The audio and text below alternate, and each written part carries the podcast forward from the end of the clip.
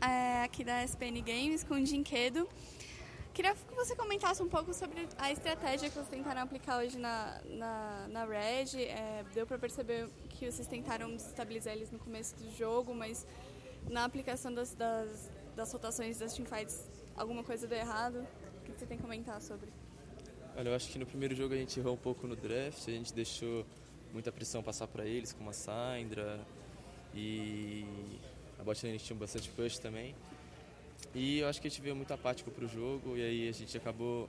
A gente tinha que forçar o early game com eles, era nosso plano, só que a gente não fez nada no primeiro jogo, então acho que foi mais isso que aconteceu. Eles começaram a criar snowball por causa da pressão que eles tinham.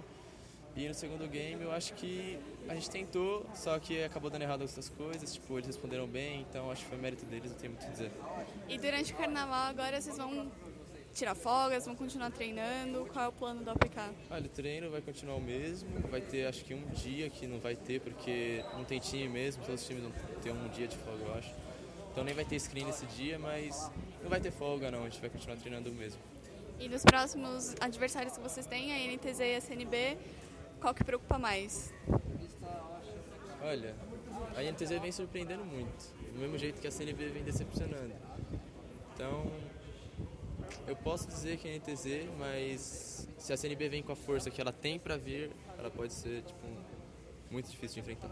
Muito obrigada.